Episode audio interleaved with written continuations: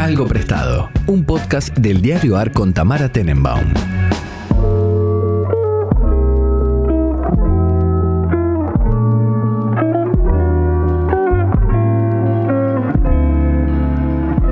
Buenos días, buenas tardes, buenas noches, cuando sea que estén escuchando este podcast. Nosotras estamos, como siempre, en el mismo uso horario, eh, yo, a las 15.51 de un día cualquiera en esta hermosa ciudad de Buenos Aires. ¿Vos cómo andás, Buji? Muy bien. eh, si me escuchan medio mal, es que estoy cayendo en esta ola de resfríos y gripes que está sacudiendo la ciudad de Buenos Aires. Está todo el mundo gripado, ¿no? Sí, pero porque también somos todos los mismos que salen por los mismos lugares. Entonces estamos pegando el bicho entre todos, básicamente. No sé, yo como soy una persona que no se enferma, eh, yo soy, me pasa algo medio de, de abuelo cascarrabias, que es que siento que todo el mundo miente. Digo, no puede No. ser que estén enfermos todo el tiempo. Yo no me enfermo muy seguido, pero en las últimas 72 horas la garganta está seca, los mocos están en abundancia. No, yo tuve un día que a veces me agarra ataques de alergia que no puedo dormir, pero para eso tengo el PAF. Y, Ok. Y ya está, me doy dos PAF de corticoide y a la mierda. Con esto quiero decir que si escucho. Bueno, acabo de ahora, toser, por nombrarlo. Por nombrarlo, ¿ves? Con esto quiero decir que si escuchan ruidos de taza o de, o de tragar cosas es porque estoy con un tecito, porque bueno, la garganta necesita a veces un mimito. Eh, y estuve escuchando sus comentarios en Twitter, porque Twitter se escucha y yo hablo muy bien. Estuve leyéndolos en Instagram, en Twitter, que O quieren sea, todos que quieren que de hablemos de Taylor. Swift, Sí, pero ¿de qué quieren que digamos? Ya O sea, está todo dicho. ¿Qué podemos decir? Se confirmaron las fechas en Argentina de una buena vez, 9, 10 y 11 de noviembre en el Estadio River Plate. Todo Entre indica que no hay forma de que haya otra. no, no va a haber otra seguramente, no lo sabemos. Entre paréntesis, el estadio más lindo de toda Latinoamérica. Eh, mucha gente revolucionada. El día que se anunció el show, que fue el 2 de junio, eh, me acuerdo porque estaba caminando por la calle y post anuncio de las cafeterías de Palermo sonaba Lover. Yo dije, la locura. No, a mí me sorprendió porque, viste que Taylor Swift era de esas cosas que uno no sabe de verdad cuánto fandom hay en Argentina. Como que uno dice, bueno, ¿cuánto puede ser? O sea, es obvio que hay un- un grupito mínimo bastante intenso.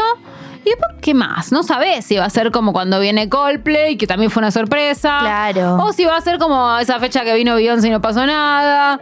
Nunca Uh, se sabe. Lo que pasa con Buenos Aires en particular, y hablo sobre la ciudad y la gente que conozco, no puedo expandir, pero creo que es un fenómeno cultural que se puede llevar a muchas ciudades.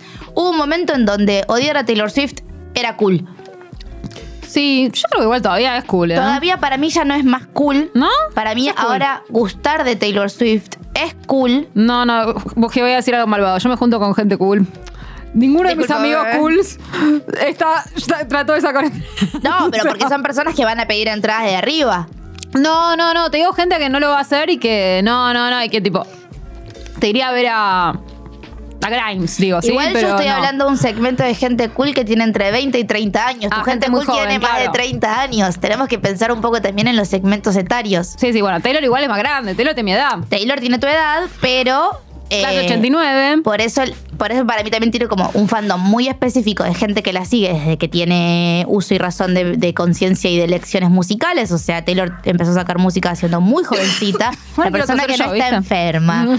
Eh, y después hubo como una oleada de gente que empezó a escuchar a Taylor Swift con Folklore, Evermore y obviamente las reediciones de sus álbumes. Y para mí ahí volvió a tornarse cool el hecho de escuchar a Taylor Swift.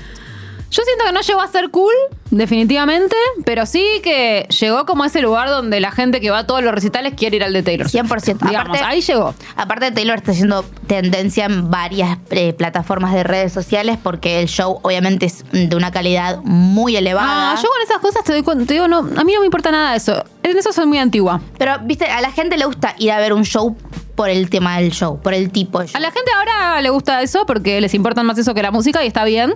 La gente tiene derecho a, a tener malos gustos quiera. y ser ignorante, como que te importe más el show que la música. A mí nunca me pasó eso. De hecho, cuando me empezaron a decir, ah, tal show es buenísimo, no importa que no te guste la música, tal show está re bueno, yo no entiendo ese concepto. Bueno, no pero, lo ¿viste? comparto. Vamos a llevarlos a otros artistas, qué sé yo. Dylan, independientemente que a nosotros musicalmente nos gusta mucho A todos Dylan, nos gusta, sí. eh, la charla era tipo, hay que ir a ver el show de Dylan porque está Claro. muy bueno. En su momento Louta, cuando Sí, empezó sí. a como ser un poco más disruptivo con sus shows en entiendo. vivo. No, no entiendo que es parte de la conversación para mucha gente. Yo nunca entro en esa. Si no me gustan las canciones, no me banco tres horas de nada. Es una película. ¿Qué, va- qué- qué quieren? Aparte me pasa que cuando me dicen, pero el show está re bueno. Yo fui a ver un montón de shows que están re buenos. Si no me gusta la música, me aburro, no es una película. Y es que un poco ¿Qué? te luces y gente bailando, eso quieren que vea. Sí, te- si no te gustan las canciones, un poco te desconcentras. Los datos importantes son, ya se anunció, ya se agotó, hay mucha gente de Chile queriendo venir, entonces lo que están haciendo las argentinas es tratar de inflar los precios de los pasajes de Chile, que eso me parece espectacular, es muy, una movida muy inteligente. ¿Qué, te- qué onda la reventa? ¿Qué se supone que va a pasar con eso? Mira, Porque eso puede ponerse denso. Este país, por la manera en que las etiqueteras funcionan en este país, la reventa no es tan fácil como en Estados Unidos. Mm. Y una persona no puede comprar 50 entradas y revenderlas como en Estados Unidos. Claro, puedes comprar cuatro y revender dos. Puedes comprar cuatro y O- revender dos. Particularmente el sistema de ticketing del show de Taylor, si ustedes investigan un poco, van a ver que las, los QR se ponen, en se ponen recién presentes en las aplicaciones que se usan a partir de octubre. O sea que una persona que te quiera vender una entrada en este momento y te diga te mando el QR automáticamente, Claro, te claro. está mintiendo. Para mí la reventa en la era de la modernidad es bastante pelotuda porque como dejamos de tener tickets físicos, Claro, es más difícil. muy fácil que te caguen. Claro, claro. O sea, la única reventa que funciona es la del tu amigo que compró dos de más. Claro, Digamos, digo, en la confianza, no ¿Qué en pasó, otra cosa. ¿Qué pasó con Bad Bunny? Bad Bunny tenía entradas cuyas eh, maneras de ingresar al predio eran PDFs que se reenviaban. Mm, claro, por eso se colapsó. Hubo gente que vendió el mismo PDF seis veces Claro. y claro, ese PDF, ese QR se quema con la primera persona que lo Claro. quema. Entonces, de esos seis reventas, una persona entre las otras cinco no, no, Claro. no, no pudieron entrar. Y legalmente no hay nada que te ampare para No. la defensa del consumidor porque hiciste una compra de algo que no es legal. Sí. Entonces, como que vayas a la defensa del consumidor y digas, mira, el tranza me vendió menos gramos sí, de porro. Y joder, te estás haciendo una compra que no corresponde dentro de los márgenes de la legalidad. Entonces, mi recomendación es que si van a comprar, o sea, no compren reventa, a no ser que sea alguien que conozcan que Claro, no claro. pueda o sea, a ir. menos que no sea tu amigo que. Y que no los quiera cagar. Obvio. Porque digo, esta idea, yo vi que se vendieron desde lugares en la fila, links Sí. de compra. Todo, todo se vendió. Eh, o sea, cual- ya, ya estamos en, un- en una industria que está buscando sus márgenes por todos lados. Pero bueno, hay chilenos que compraron, Argentina está intentando inflarle los precios a las chilenas. Las chilenas igualmente, chicas, o sea, ustedes saben lo que quieran, pero tienen una economía mucho más estable que la nuestra. Van a venir igual. Van a venir igual. No, lo que sí puede pasar para mí de reventa es que haya muchas chilenas que tengan algún problema para. Porque es como que. Imagínate que a veces se te complica un recital porque tienes un cumpleaños. No, por eso, Imagínate que se te complique hacer un viaje de fin de semana a Argentina, te puede pasar. Ni hablar. O sea, Después ya están acampando las muchachas. sí, claro. Que eso ya es, es, es medio ya como una fichita que tenemos en todos los recitales de estrellas pop masivas. Recordemos Harry Styles o Lewis Hamilton en su momento.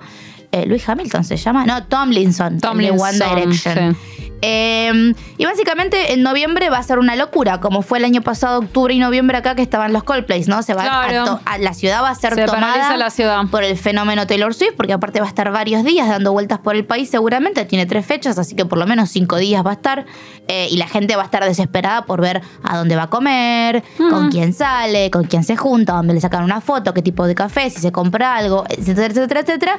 Así que estamos todos muy contentos con la llegada de Taylor Sí, Swift. va a ser divertido de ver. El show va a ser muy divertido. Ya no tengo más comentarios para hacer de Taylor, Claro, no sé qué querían que habláramos tanto. Esa es la pregunta, ¿no? ¿Cuánto piensan que se puede hablar? Es como ya hablé de casi todos los discos, ya hablé de sus relaciones amorosas, ya hablé. Me causó mucha gracia porque las Swifties están haciendo carpetazo en Twitter de toda la gente que consiguió entrada y alguna vez en su vida Habló mal de Taylor, ¿no? Algo malo, tipo le Sí, lo están me dando. pareció hermosísimo. le están dando con un garrote a Juanita Groisman, a quien yo le mando un beso porque la banco mucho. Tipo, pobrecita. búsquense un hobby. Búsquense un hobby tal cual. Eh, y nada, pásenla bien el año que viene. No, perdón, en noviembre este año, cuando venga Taylor Swift y el país se revolucione.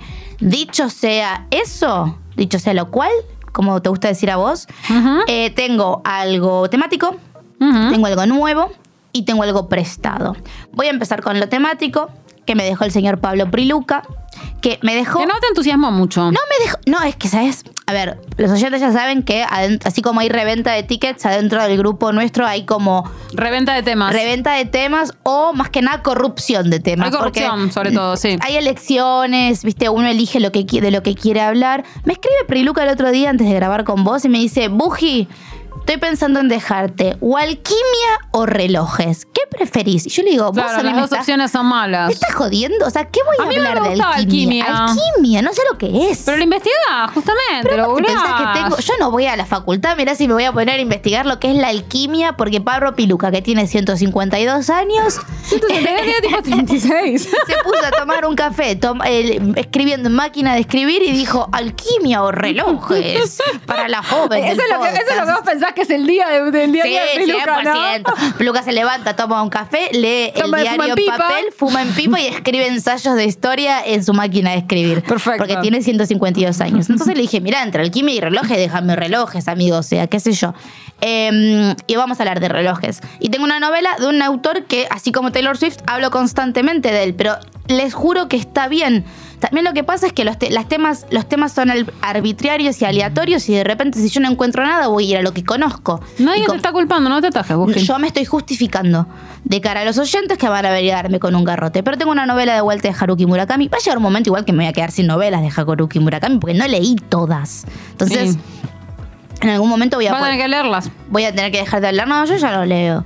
Eh, pero voy a hablar de la primera novela que yo leí de Murakami. Perfecto. Eh, que es una novela del 2004 que se llama After Dark. En español también se llama After Dark, o sea, no es que estoy no estoy traduciendo el nombre, sino que yo cuando la compré, el título era After Dark. Y la particularidad de esta novela y por la cual yo la traigo para los relojes es que es una historia que sucede en una noche y cada capítulo es una hora distinta de esa noche. O sea que está bien con el concepto reloj. Me encanta. Porque si no, podía hablar tipo. Robar con Midnight, que es un reloj. Midnight es el último disco de Taylor Swift, del cual ya hablé. Sí, robo, robo. Podía robar eh, con algo tipo de viaje al futuro y dije, eso, eso no es un reloj, eso es tiempo. Muy bien, En- muy bien, muy correcto de Me tu parte. puse las pilas. Entonces, bueno, esta novela pasa en una noche y hay, un- hay personajes que, o sea, básicamente sucede en la noche eh, japonesa, que es una noche obviamente que para nosotros es muy extraña y muy distinta a las noches porteñas que estamos acostumbrados a vivir, por lo menos si viven en la ciudad de Buenos Aires. Sabemos que tenemos oyentes de todo el mundo porque somos unas personas muy cultas y con una audiencia muy elevada, pero en Japón todavía no tenemos a nadie. Entonces, si alguien está escuchando desde Japón, que nos mande un mensaje y que favor. nos cuente cómo es una noche en Tokio. Hay dos personajes principales que son dos hermanas. Una de ellas es quien lleva adelante las acciones y la otra es quien pasivamente también las lleva en una realidad paralela, porque como sabemos con Haruki Murakami siempre existe el mundo real y el mundo supernatural que puede ser cualquier cosa con la pluma de este señor. Cada hora que pasa es una hora más dentro del desenlace de lo que tiene que ser esta historia, que es una de ellas está tomando un café, mientras la otra está inconsciente en una habitación que no sabemos dónde es esa habitación, donde hay un televisor que reproduce unas imágenes, pero lo desorbitante y lo espeluznante de ese televisor es que está desconectado. Entonces en el medio, la hermana que está despierta tiene que ir haciendo una serie de sucesos y de acontecimientos y de cosas con acompañantes que va a ir conociendo a lo largo de la noche para poder salvar a su hermana que está en este estado de inconsciencia, no sabemos exactamente por qué, no sabemos exactamente qué es lo que está sucediendo, pero algo en el orden de lo supernatural está pasando en la novela. Es cortita, es pasatista, te abre el universo de Murakami, para mí está bueno leerlo como primera, porque ya yo he hablado mucho de este hombre, pero digo, Kafka es más complicada, la crónica del pájaro que le da cuerda al mundo es más complicada, Norwegian Wood es una novela mucho más sencilla y After Dark toca muchas de las temáticas que siempre toca Murakami. En un libro cortito, bastante dinámico, con un misterio que tenés ganas de resolverlo, entonces de alguna manera u otra seguís leyendo para saber qué es lo que pasa con la hermana que está dormida eso para relojes, vayan a leerlo. Me acuerdo que la leí en el secundario y después yo iba a un colegio de artes. O sea, en realidad hacía polimodal de artes visuales, una pesada. Y teníamos que escribir un corto. Eh, y robé mucho de este libro para hacer el corto y nadie se dio cuenta porque nadie lo había leído y quedé como que era muy copada con mis ideas cuando en realidad estaba plagiando a un japonés que no pasa nada porque no se publicó en ningún lado y no voy a tener derechos de copyright pero digo Sí, sí, puedes contarlo sin problemas. Puedo contarlo sin problema. Pero bueno, eso, After Dark. Ojalá sea el último libro del que hable de Murakami. Me queda un par todavía. No, así que no hace falta. Se puede volver a hablar de Murakami todas las veces que quiera. Dependiendo After qué Dark. temática me traigan, voy a ver si sigo robando con Murakami o, o paso de japonés, básicamente.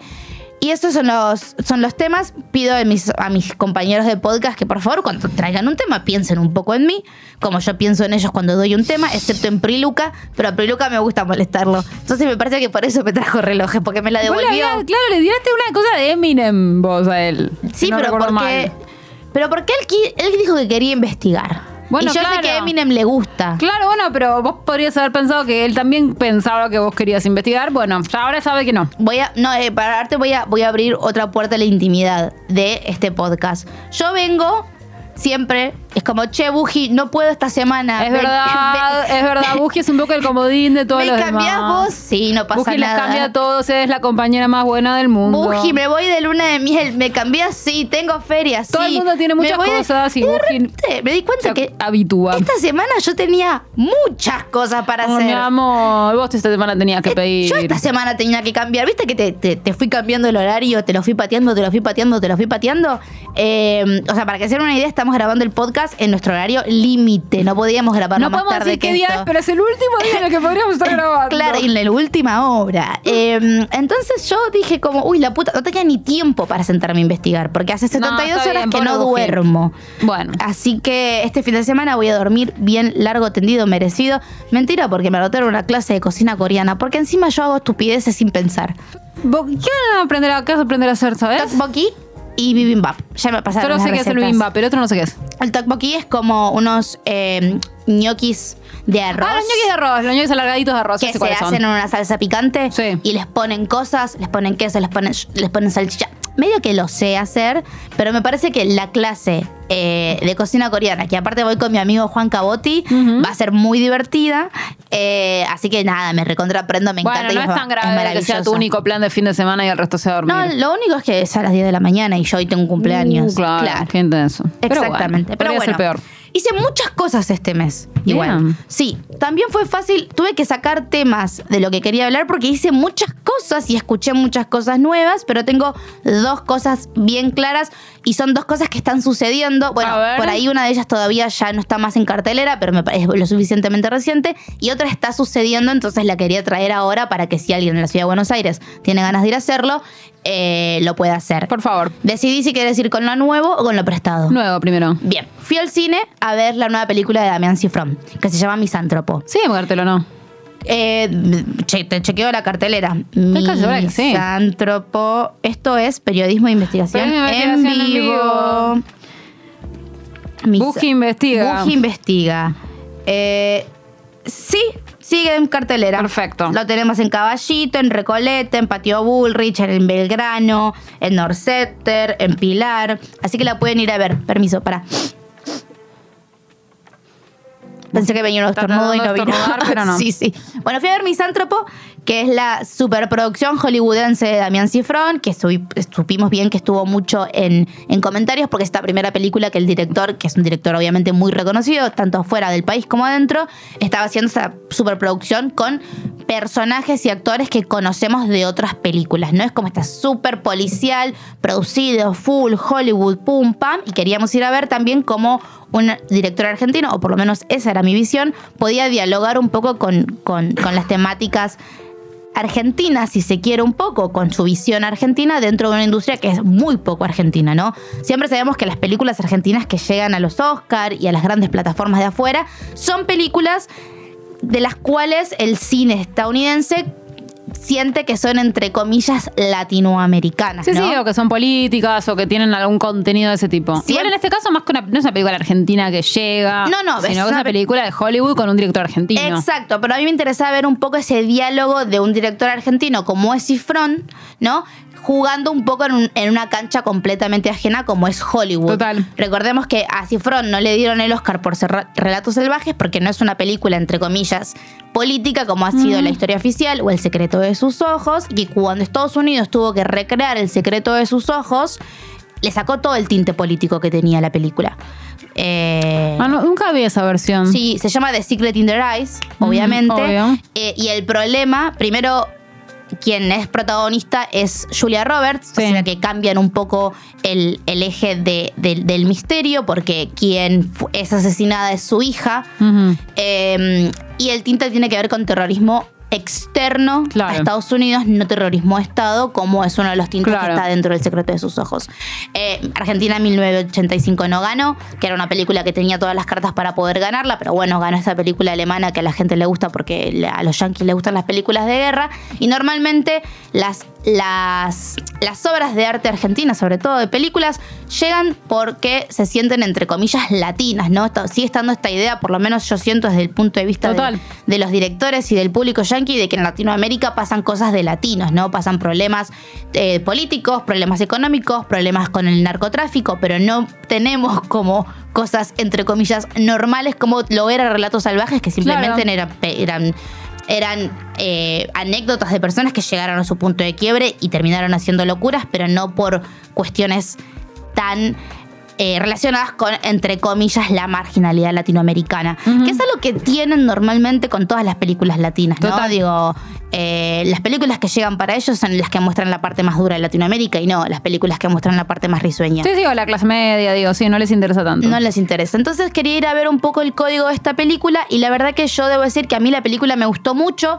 A ver, es un comercial, perdón, es un policial tradicional, ¿sí? Hay una fuerza policial eh, de una ciudad, de Baltimore, que se tiene que meter con eh, el FBI para poder encontrar a un asesino eh, y poder develar justamente el misterio. Pero me parece que las claves adentro de, esta, eh, de este policial no es tanto eh, cuál es el asesino, dónde lo vamos a sacar o qué está haciendo el FBI, sino ciertos guiños que yo por lo menos los entendí así, que me parece que son guiños de cifrón. Porque yo sentía la película, no sé si la viste, pero No, como una crítica muy grande al capitalismo estadounidense, a la tenencia de armas en Estados Unidos y a cómo se mueve también un poco la política y la comunicación con respecto a estas dos temáticas, sobre todo a la tenencia de armas.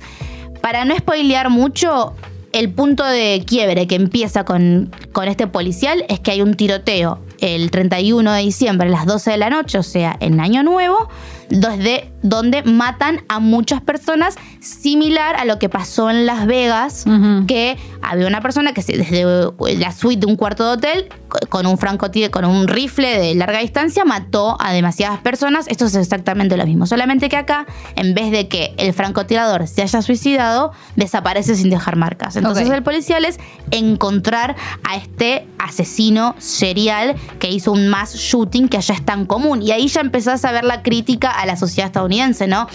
Uno, yo después de eso me puse a ver, eh, por ejemplo, vi Elephant con unos amigos un sábado a la noche que no teníamos nada para hacer. Sí, me recuerdo esa película. Eh, que Elephant es la primera película que se hizo sobre el, el tiroteo de Columbine, entonces nos empezamos a investigar y claro, Columbine en su momento fue choqueante porque no había habido muchos casos de tiroteos claro. masivos y ahora es tan común que en Estados Unidos haya un tiroteo masivo que prácticamente pasa como una Sí, sí, noticia totalmente. más, un título más, digo, hoy hacen 15 grados, eh, estamos Sí. con un 5% de inflación y en, estado, y en Florida mataron a 20 personas en un colegio, en una cafetería, en lo que sea. Me parece que ahí empieza un poco la crítica a la cultura yankee desde el punto de vista por lo menos de Cifrón, que también escribió el guion, obviamente, ¿no? Eh, luego hay como una crítica al superconsumo, hay mucha marca constantemente. Para mí hay una escena que es clave, que están en un, en un basural eh, yendo a buscar rastros de unas balas de otro tiroteo, porque obviamente este asesino hace más de uno. Eh, y el plano es ellos buscando estas balas en el medio de muchísimas, muchísimas eh, cajas vacías y plásticos de marcas muy reconocibles de comida rápida, ¿no? Tipo de M&M's, de, de, mm, de los Reese's Pieces o como se llamen los, los, de, los de mantequilla de maní chocolate, de Zucaritas, de Budweiser, como si, al- si alguien alguna vez trabajó, sabe cómo se mueve la industria audiovisual, nada que aparezca en un plano aparece por casualidad. No, o no. sea, no es que pusieron envoltorios de marcas conocidas porque era lo que tenían, porque para eso se, se hacen para eso. Entonces es bastante choqueante ver como todo un basural en blanco y que veas colores súper fosforescentes de estas marcas, que aparte es muchísimo, muchísimo, como esas fotos que uno ve de, de los residuos del fast fashion, que son como desiertos y desiertos Total, y desiertos sí, de sí, sí. basura. Y para mí ahí está siendo también como, como una queja de la manera en que consume, ¿no? El estadounidense y, y la manera en que consume el estadounidense no solamente productos, sino armas y municiones y, y justamente también la, la pregunta que va siempre en la película es, bueno, pero ¿de dónde está sacando estas armas estas personas? ¿Entendés? O, o cómo saben tirar de esta manera, o sea, ¿dónde aprendieron a disparar así? Total. Eh, y obviamente hay un underdog, que es la policía, ¿no? Que, que, que es quien lleva adelante el caso, que termina entrando medio de casualidad y después nos vamos enterando esto, cosas de su historia. Y también hay una crítica muy grande a cómo se maneja la figura pública, la imagen pública y cómo se terminan contando las noticias, eh, obviamente borrando algunos detalles claves que por ahí nosotros como televidentes lo sabemos, pero obviamente la sociedad yankee no lo sabe. ¿Te estás quedando dormida? De ninguna manera. ¿Te estás quedando dormida? De ninguna manera. Te Estoy escuchando perfectamente. Yo sé que estoy, estoy eh, en el- con no, el no, no, cassette yo te quería puesto. interrumpir, pero no sabía dónde. Te vi cerrando los ojos. ¿Cómo vas a cerrar los ojos? No, yo tengo lente de contacto, busque, ese es el Ah, problema. ok, ok, ok. ¿No sabías que yo tengo lente de No, contacto? boluda, te veía, te veía. Yo tengo lente de contacto y cada tanto tengo que hacer así para encontrarlo te, cuando ve- los te pierdo. veía mirándome y decías tipo. No, no, no, Yo cada dije- tanto tengo que hacer así, mira, para encontrarlos cuando efectivamente si te estuve mirando un rato largo, se me secan los ojos y hago esto para encontrarlos. Perdón, televidente, esto si querés, Juan, no lo podés borrar, pero yo dije, claramente estoy. estoy, dice así. Estoy siendo un gacotorra sin parar. No, porque si la estoy. de ninguna manera. Si Si estoy haciendo que Tamara se quede dormida. Yo nunca me quedo dormida. Bueno, Solamente eso, hago así. eso es misántropo. Todavía la pueden ir a ver. Si se quedaron dormidos del otro lado, mándanos un no, mensaje. no, de ninguna manera. No, lo que yo te iba a preguntar es si vos sentís que efectivamente tiene algo argentino la película en algún lugar, o sea, o no, o para nada, o se borran completamente cualquier marca de Yo no director. lo sentí. Vi algunas críticas del tipo, ¿se puede hacer humor? Yo no sentí que tenía una, una huella argentina. No. La verdad. ¿Humor tiene? No, a, a ver, sí. Porque no parecía por el trailer, no es sé. como un drama que tiene algunos chistes. Pero no parece por el trailer tener Sí, no es mucho una humor. comedia dramática. No, no, es como un policial que cada tanto tiene alguna muletilla que te hace reír, ¿viste? Pero no Ajá. es una, una cosa que vas a decir, ah, lo Sí, a- pensaron a mí lo que me plano de la pareció por el comedia. trailer era que era como eso, como un- una película policial súper clásica Exacto. de, de estas de terrorismo, tal cual lo que vos decís. Exacto. Em, ¿Te va a cambiar la vida? No. No, no, pero está bien buena hecha, ok, divertida, Y hay que perfecto. apoyar a nuestros directores, así podemos mandar más gente allá. Ya sé que Cifrón no es los directores de Argentina. No, no, a mí me encanta Cifrón, también me encanta Cifrón. Igual también, o sea, pienso que hay que apoyarlos para que vayan y vuelvan y después hagan las películas que quieren hacer. que- Que, es lo que Exactamente. va a hacer Cifrón. Por eso es lo que, lo que digo. Igualmente que me parece que en Estados Unidos no les fue tan bien, porque obviamente a los yankees no les gusta mucho que les digan como tipo, che, el, el problema con tu cultura es muy claro, es este. No, y también te digo que pasa Porque no lo con- entienden también. No, y pasa algo con los nombres, ¿eh? O sea, eso te lo dicen con los libros, con las películas, con todo. O sea, ya el hecho de que el chabón se llame Damián Cifrón y, Sí. y dé nombre de extranjero, eso resta mucho más de lo que uno cree en las taquillas. Sí, aparte también una cosa eh, muy importante que quiero buscar el título en inglés oficial de esta Ah, película. claro, ¿cómo se llama en inglés? Porque en inglés, no- en, en español se llama misántropo, Sí. que tiene mucho sentido porque un misántropo es una persona que odia la humanidad, digamos, y, y va un poco de la mano con la idea que tiene este, este, este francotirador que, que después hace un speech en un momento de la película y habla un poco de esta idea, ¿no? De que consumimos constantemente y que el chabón no se lo banca. Y como que te diga que en inglés la película se llama To Catch a Killer. Uh, claro, medio genérico. Que es re genérico To Catch Tiene, claro, Killer. tiene un nombre genérico en inglés. ¿Cómo? ¿Atrapar a un asesino? No, misántropo le da una narrativa y un Ah. subtexto completamente distinto y hace que la película eh, cierre mucho más. Pero bueno, viste que hay que digerirles un poco el contenido a ellos. Obvio. Porque no fueron a, a Puan. No puan, fueron entonces a no Puan. saben nada. No, exactamente. Eso es lo nuevo por mi parte. Y por último, lo, Lo prestado. prestado. Quiero decir que entre todas las cosas que hice en el mes de mayo, fui al teatro dos Mirá vos. veces. Primero fui a ver las Moiras de Tamara Tenenbaum, un Es aplauso. verdad. Me aplaude Bill Buji, me aplaude Buji. Vos también aplaudí tu Pero obra. yo tengo que aplaudir, pero estoy acá. Sí, fue muy divertida. Me gustó. Eh, le- me pareció muy interesante. Me gustó la idea de esta figura mitológica que no conocía, que es el Dibuk. Ah, es linda, linda. Es lindo el Dibuk. Es lindo el dibujo, qué gran cosa. Aparte, yo me llamo Buji, el Dibuk es Ay, Dibuk. Me sentí como ahí querida. Tenés que buscar, ¿sabes qué? En YouTube la película del Dibuk. Ok, ¿de qué año es? 1930. No, sos una hija de puta. Pero está en YouTube entera. Ni vos la viste. No, no, yo no la vi entera porque aparte está en Yiddish y tiene unos subtítulos ocasionales en inglés. Ah, ¿Y vos te parece que la voy a ver? No, no, es para poner de fondo en una fiesta. Porque. Ah, porque están buenas las imágenes, Visualmente es muy extraña. O sea, te juro que es muy extraña. Y, y sí, porque es una película, imagínate, es una película de espíritus hecha en 1930 en Polonia. Es rara. de No, ver. por eso, no, no la voy No, a no, no ver. es para sentarse a verla en tu casa como una peli. Pero para ponerla de fondo y mirar las imágenes no está nada mal. Eh, mm, sí.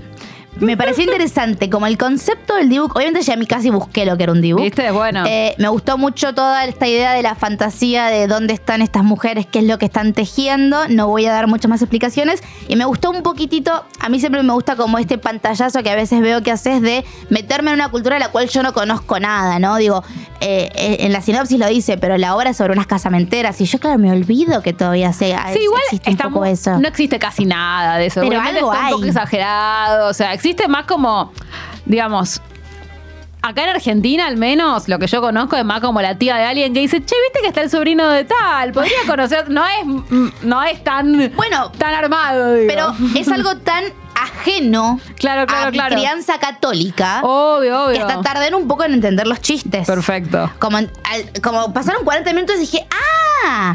Estas minas hacen eso. Claro. Me costó. Entonces me pareció muy divertida. Igual, Me. Mi, mi recomendación no era solamente No, por supuesto. las ¿Qué, qué, qué otra obra viste? Fui a ver a la obra de los bla bla. Ah, yo la quiero ver, está buena, ¿no? Que es la primera obra que hacen de teatro eh, con un guion, digamos. Claro, claro. ¿Quién ¿Cómo no- se llamaba? Se llama Modelo Vivo Muerto. Perfecto. Quienes no conozcan a los Bla Bla, los Bla Bla son una compañía de teatro eh, de personas que son extremadamente graciosas. O sea, Muy. por ejemplo, está Julián Lucero, que por ahí es el ser humano más gracioso que tenemos en el país. Puede ser. Y él no se da cuenta. Fui a verlo con una amiga que salió llorando de la risa y me dice: Lo que pasa es que Julián dice hola y a mí me causa gracia. O sea, Sí, tiene, algo así, sí, sí. tiene ese, esa gente, sí, sí. tiene ese don.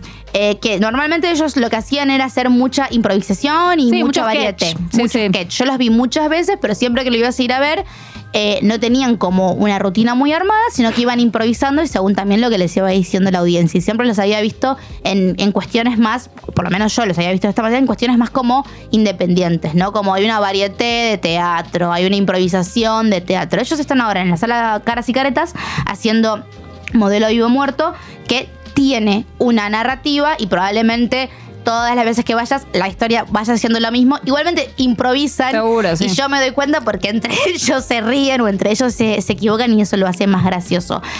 La particularidad también de los bla bla es que ellos son muy físicos en la manera en la que actúan no tienen como una plasticidad en el cuerpo que hace que todo sea más eh, gracioso, similar al, a ver, a- para que comparemos con, no sé, cine, cine mudo y Charles Chaplin, ¿no? Claro. Digo, cuando todo tu cuerpo, la acción que hace tu cuerpo es graciosa, es más fácil que el diálogo también haga que nos moramos de risa.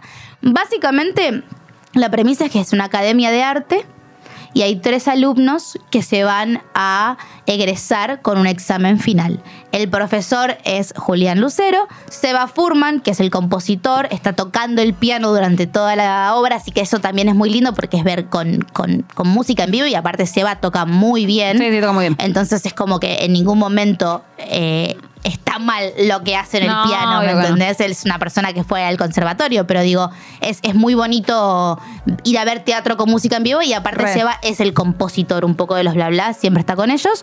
Eh, y bueno, estos chicos tienen que pintar a un modelo vivo, que es Manu Fanego, que también es una persona muy graciosa. Re. Y durante la prueba suceden cosas y empezamos a entrar un poco en el, en el espacio de lo sobrenatural también, pero con un desenlace todo muy gracioso. Y la verdad es que no les quiero contar más porque me parece que se tienen que sorprender con la obra. Lo traigo como prestado porque yo no soy una persona que va mucho al teatro, aunque este año quiero revertir eso, por eso en mayo fui a dos, Es un montón. eh, que es un montón. Es un montón. Eh, pero me parece que está bueno que aprovechen primero porque, a ver, me parece que así como digo que hay que apoyar a Damián Cifrón, que tanto apoyo nuestro no necesita, el teatro independiente en Argentina Necesita sí lo necesita. sí. Eh, hace mucho la diferencia una entrada que se vende a una entrada que no se vende. Eh, hay mucho teatro en este país. Todos, o sea, no sé bien cómo es el circuito, pero hay un montón de obras en cartelera constantemente. Hay obras en teatros más grandes, en teatros Sí. más chicos. Hay mucho talento. Por supuesto. Eh, eh, hay mucha buena pluma dando vueltas y me parece que no se habla, o por lo menos en los círculos en los que yo me muevo, no, se, habla tanto. Para nada, para nada. Tiene como esta categoría medio de snob o de teatro de revista, donde la gente, viste, o sea, mis viejos nunca fueron al teatro, ¿entendés? Al cine Bueno, eso igual, eso igual es, es curioso, porque en realidad la generación de nuestros padres solía curtir bastante teatro. Creo que, tú- perdón, voy a preguntar algo. Vos sos de zona norte, ¿no? Yo Tus papás son de norte, sí. Creo que el teatro es algo muy porteño. O sea, los equivalentes eh, ideológicos y culturales de tus padres van al teatro en Capital Federal. Claro, mis padres son de sea, zona norte, eh, sí, sí. por ahí por eso, pero, Pero, pero digamos, por lo que vos me contaste de tu papá, tu papá es el público. se aburre. Bueno, pero vos no estás habituado. Porque Se aburre en el cine también. Ah, bueno, claro. Pero por lo que vos me contás de tu padre, su versión porteña es el público clásico del teatro. Pasa que si mi papá no puede contestarles, no les sirve, ¿entendés? Claro, claro, Le gusta mucho participar, debatir. necesita levantar la mano. Claro. Pero digo, vayan a ver los bla bla. Aparte, aprovechemos y también apoyemos a, a los bla bla que son graciosísimos y me gustaría mucho que puedan seguir haciendo este tipo de obras. Y porque es la primera obra guionada que tienen. Entonces bueno me parece eso. interesante que si no conocen el grupo. Eh, o si lo conocen, podamos ir a verlos tratando de respetar un guion, ¿no? Que es algo por lo cual no son tan conocidos, porque justamente su fuerte es la improvisación y el sketch. Así que lo pueden ir a ver. ¿Está en dónde? Viernes y sábados Caras y a las Caretas, 10 y dijiste. viernes en la sala Caras y Caretas. Y la verdad que las entradas son baratas. O sea, Perfecto. mm, do- dos birras. Sí, sí, no, las entradas de teatro ¿entendés? independiente son siempre baratas. Por eso, así que vayan y pásenla bien y vayan a ver las Moiras también, que es gracioso. Ya podés sumarte a los podcasts del Diario AR para informarte y entretenerte en todas las plataformas como lo hacemos en nuestra web. Somos un diario nuevo y queremos lo mejor para vos. Nos podés leer en eldiarioar.com o seguirnos en Twitter en arroba eldiarioar. Eso fue prestado. Sí.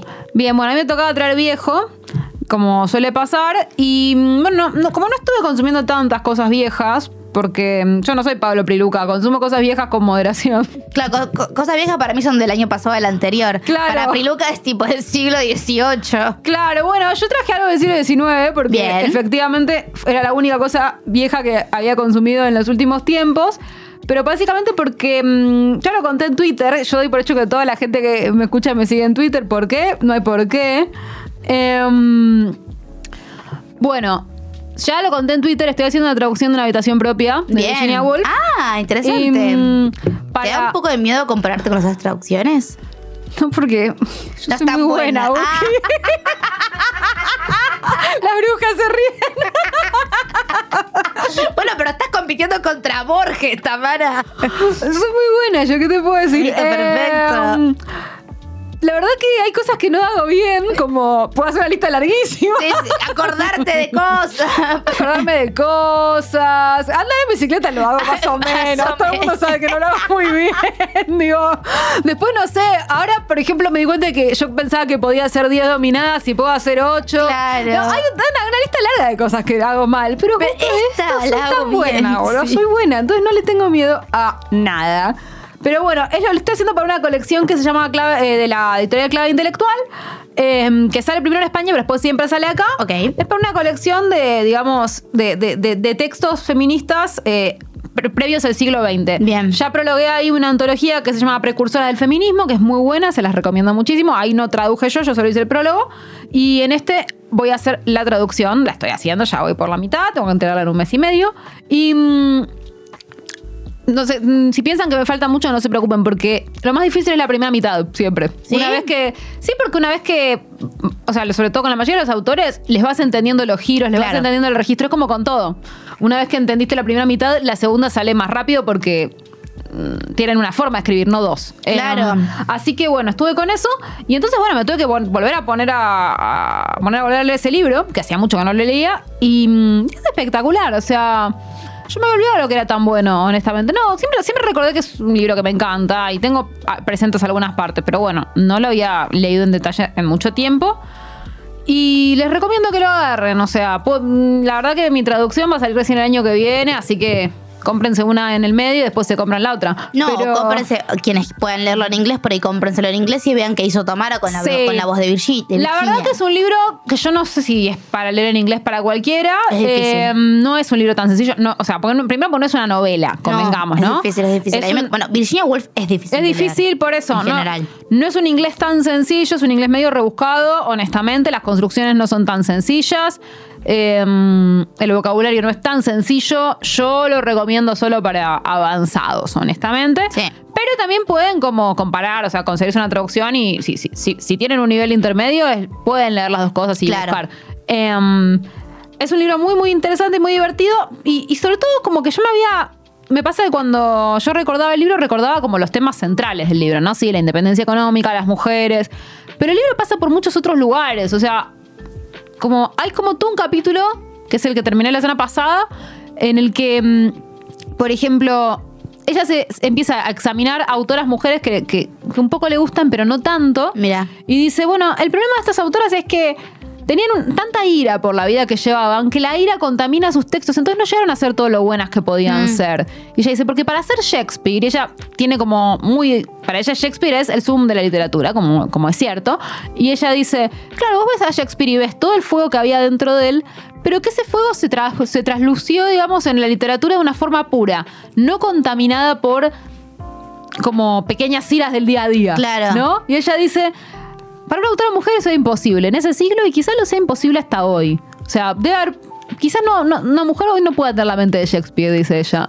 Y lo cual es una afirmación fuerte para hacer. Sí, cualquier persona que lo lea sin contexto dice, esta mina es, Es machista. misógina, es misi-". Claro. por eso ella lo dice. La verdad es que dicen, eh, es difícil que una mujer pueda hacerlo, del mismo modo que, que es difícil que lo pueda hacer una, una persona eh, que no tiene dinero. Por supuesto que todo eso es discutible y ha sido discutido, pero hay todo un capítulo sobre cuáles son las condiciones necesarias para producir arte. Y por otro lado también, ella dice, no es solamente una cuestión de... mm, de, de condiciones económicas y, y- y sociales, sino también como de- del tipo de temperamento. Las personas que se dedican a escribir.